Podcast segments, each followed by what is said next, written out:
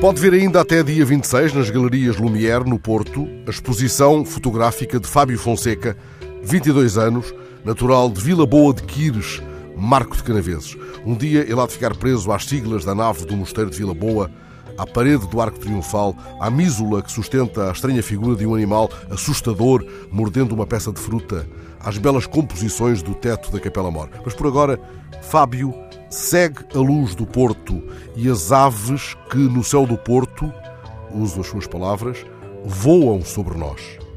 O jovem fotógrafo salta do Instagram para uma exposição fotográfica mais convencional, desafiando-nos, são ainda palavras suas, a voltar ao real, ao físico, ao palpável e ao humano. Está rendido ao Porto e ao céu do Porto, à importância do céu na cidade que percorre conosco.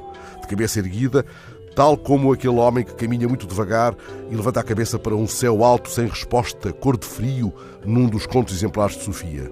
Fábio fita o céu do Porto, mas não usa o céu como uma espécie de chapéu ocasional. Ele lança à cidade, sua fonte inesgotável de inspiração, um repto belíssimo. C em céu azul, Porto. E assim parece desafiar a cidade a ser ela já também o céu, talvez de ficção, de onde vêm as aves de passagem para os poemas de Eugênio, e o que atrás desse céu se esconde, pois, como nos lembra Fernando Esfarria, em lugar de estudo, por trás do céu há o céu inteligível, e por trás deste, um céu aberto a abrir-se ainda, sem qualquer limite. C em céu azul Porto.